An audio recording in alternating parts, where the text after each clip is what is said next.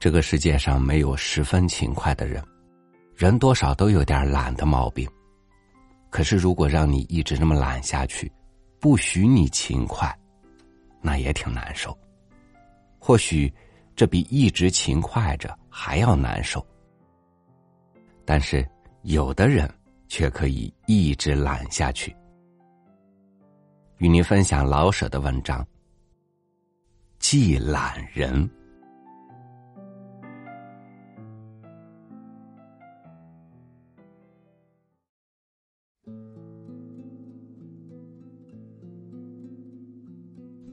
一间小屋，墙角长着些兔儿草，床上卧着懒人。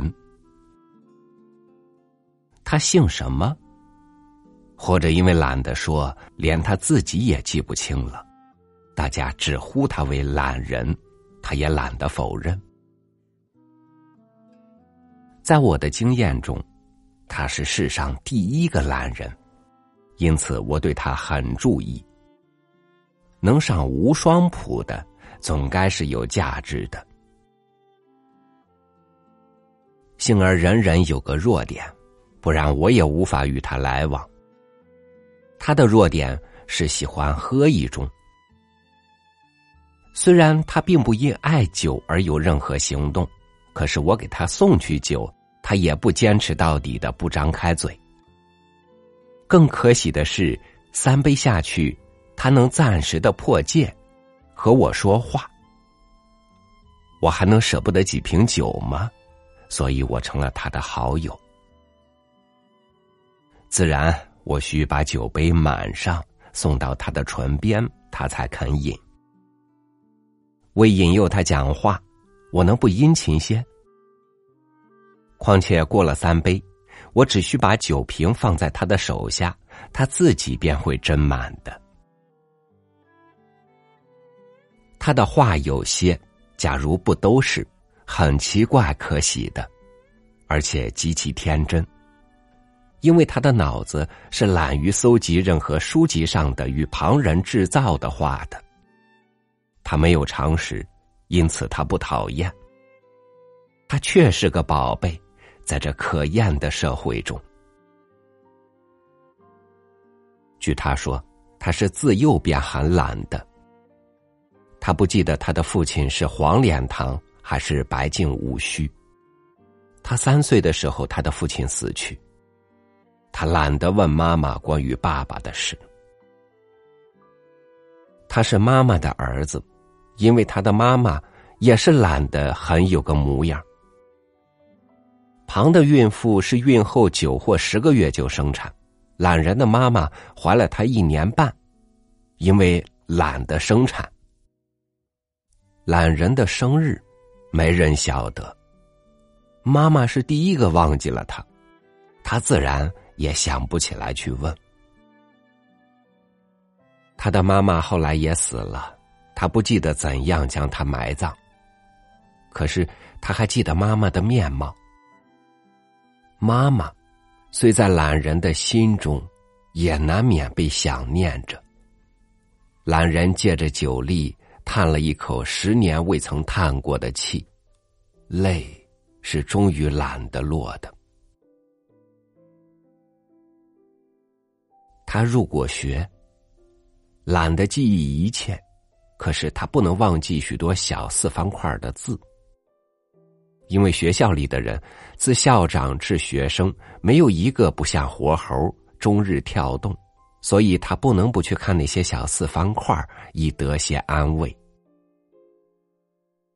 最可怕的记忆便是学生。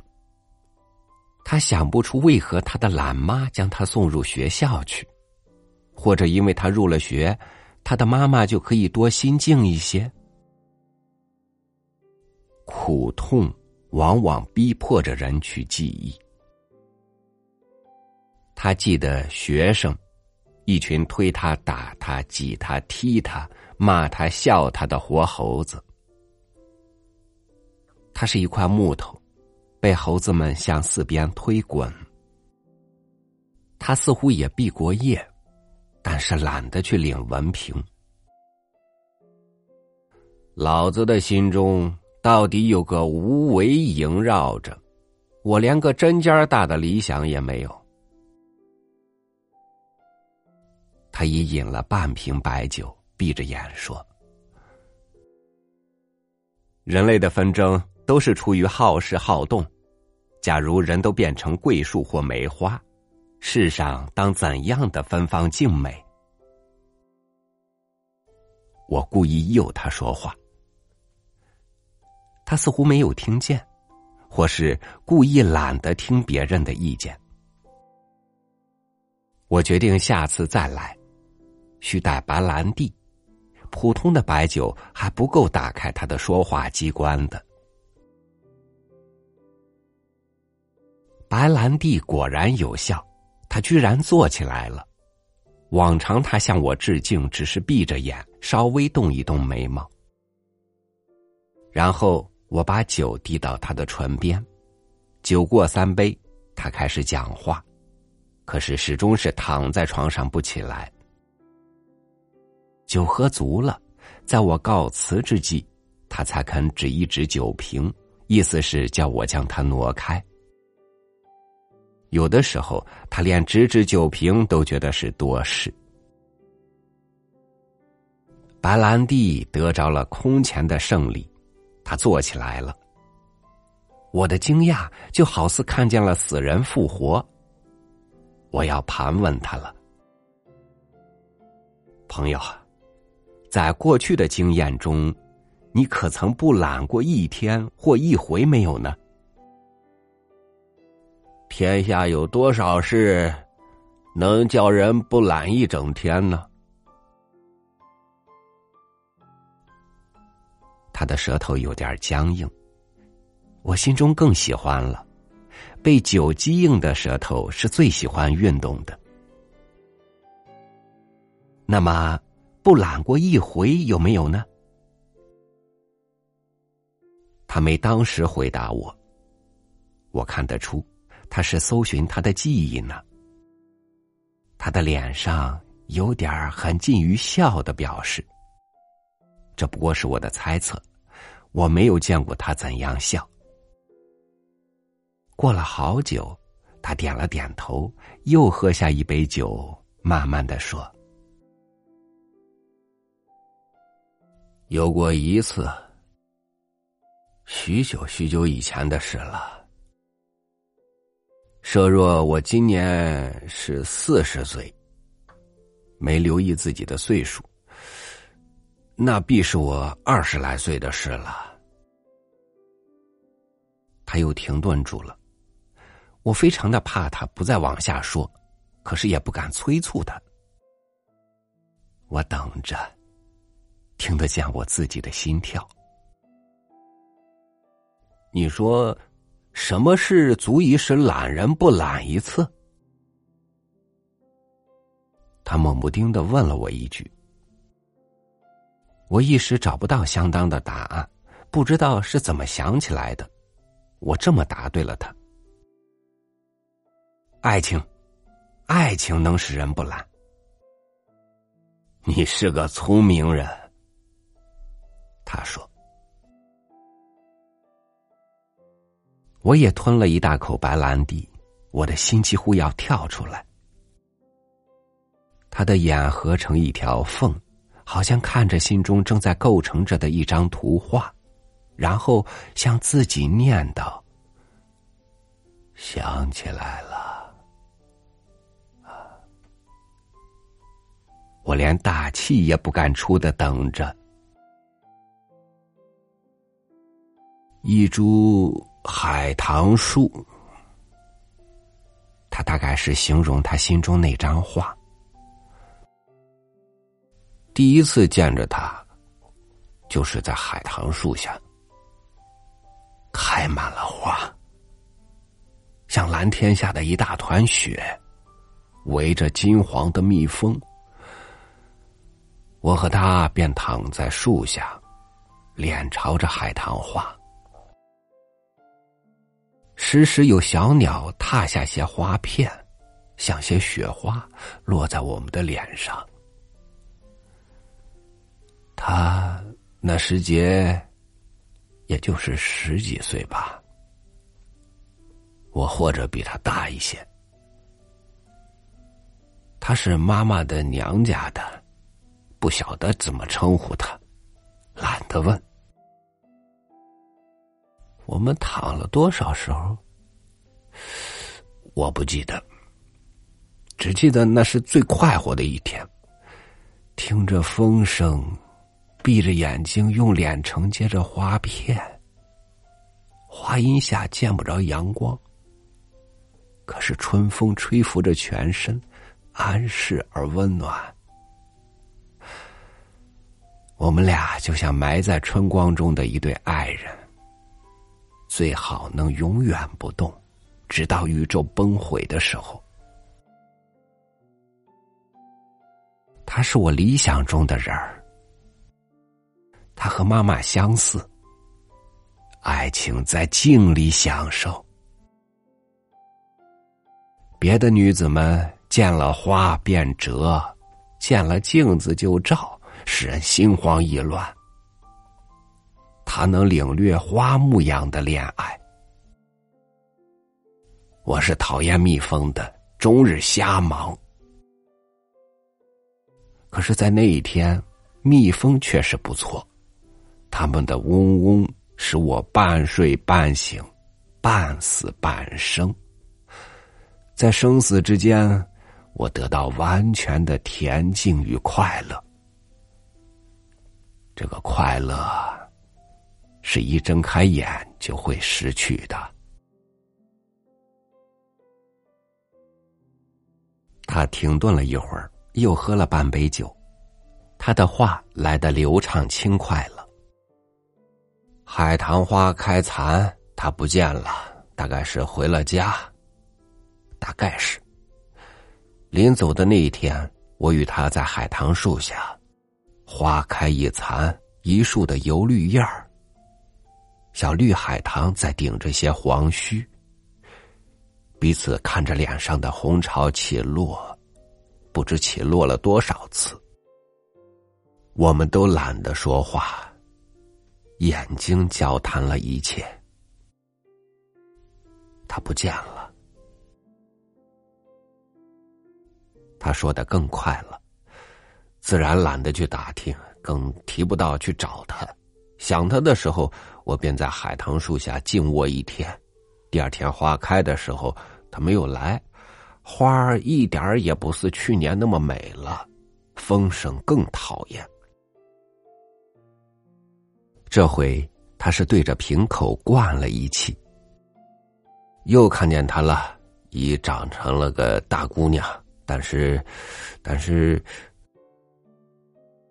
他的眼似乎不得力的眨了几下，微微有点发湿。他变了，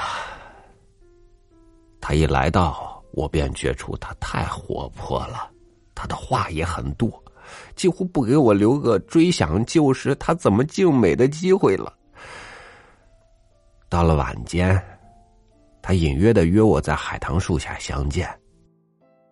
我是日落后一向不轻动一步的，可是我答应了他。爱情使人能不懒了。你是个聪明人，我不该赴约，可是我去了。他在树下等着我呢。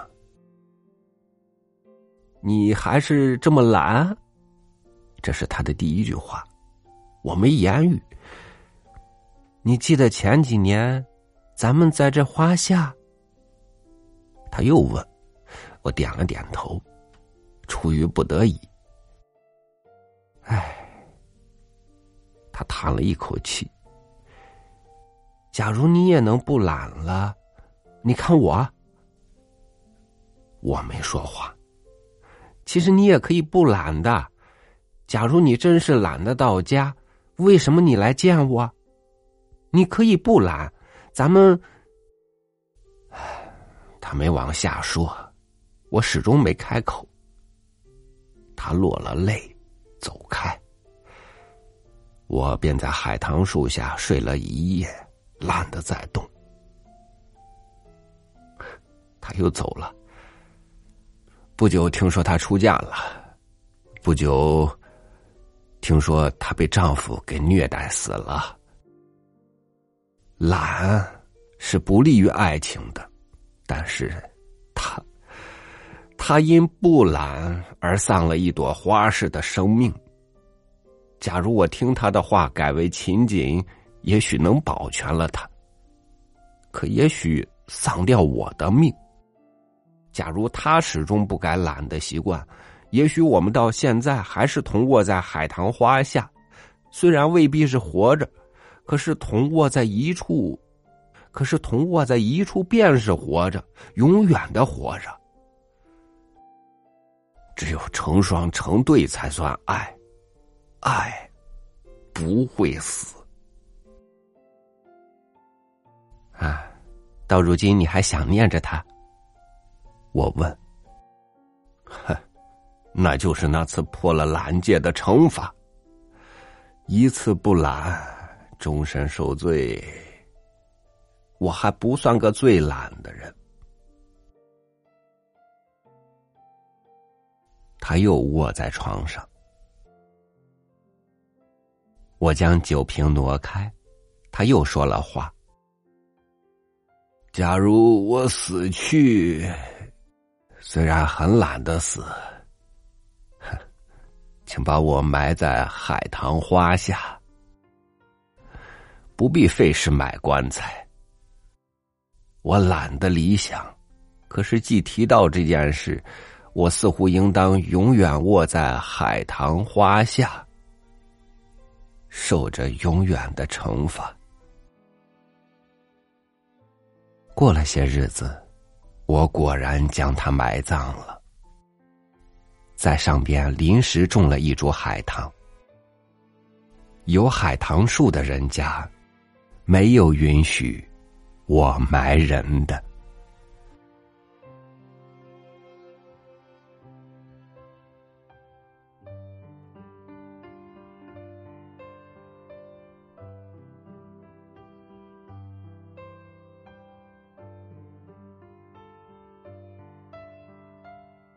有的人勤快，却不知道为了什么而不懒；而懒的人却知道为了什么而可以去勤快。懒是不利于爱情的，但爱情在勤快里同样死去。爱情是成双成对的，如果懒在一处，地老天荒都是爱着，爱就不会死。如果真的勤快累了，倒不如有些爱谁谁的懒的勇气。我们不能一直勤快，只要勤快对了地方，懒一些又何妨呢？感谢您收听我的分享，我是超宇，祝您晚安，明天见。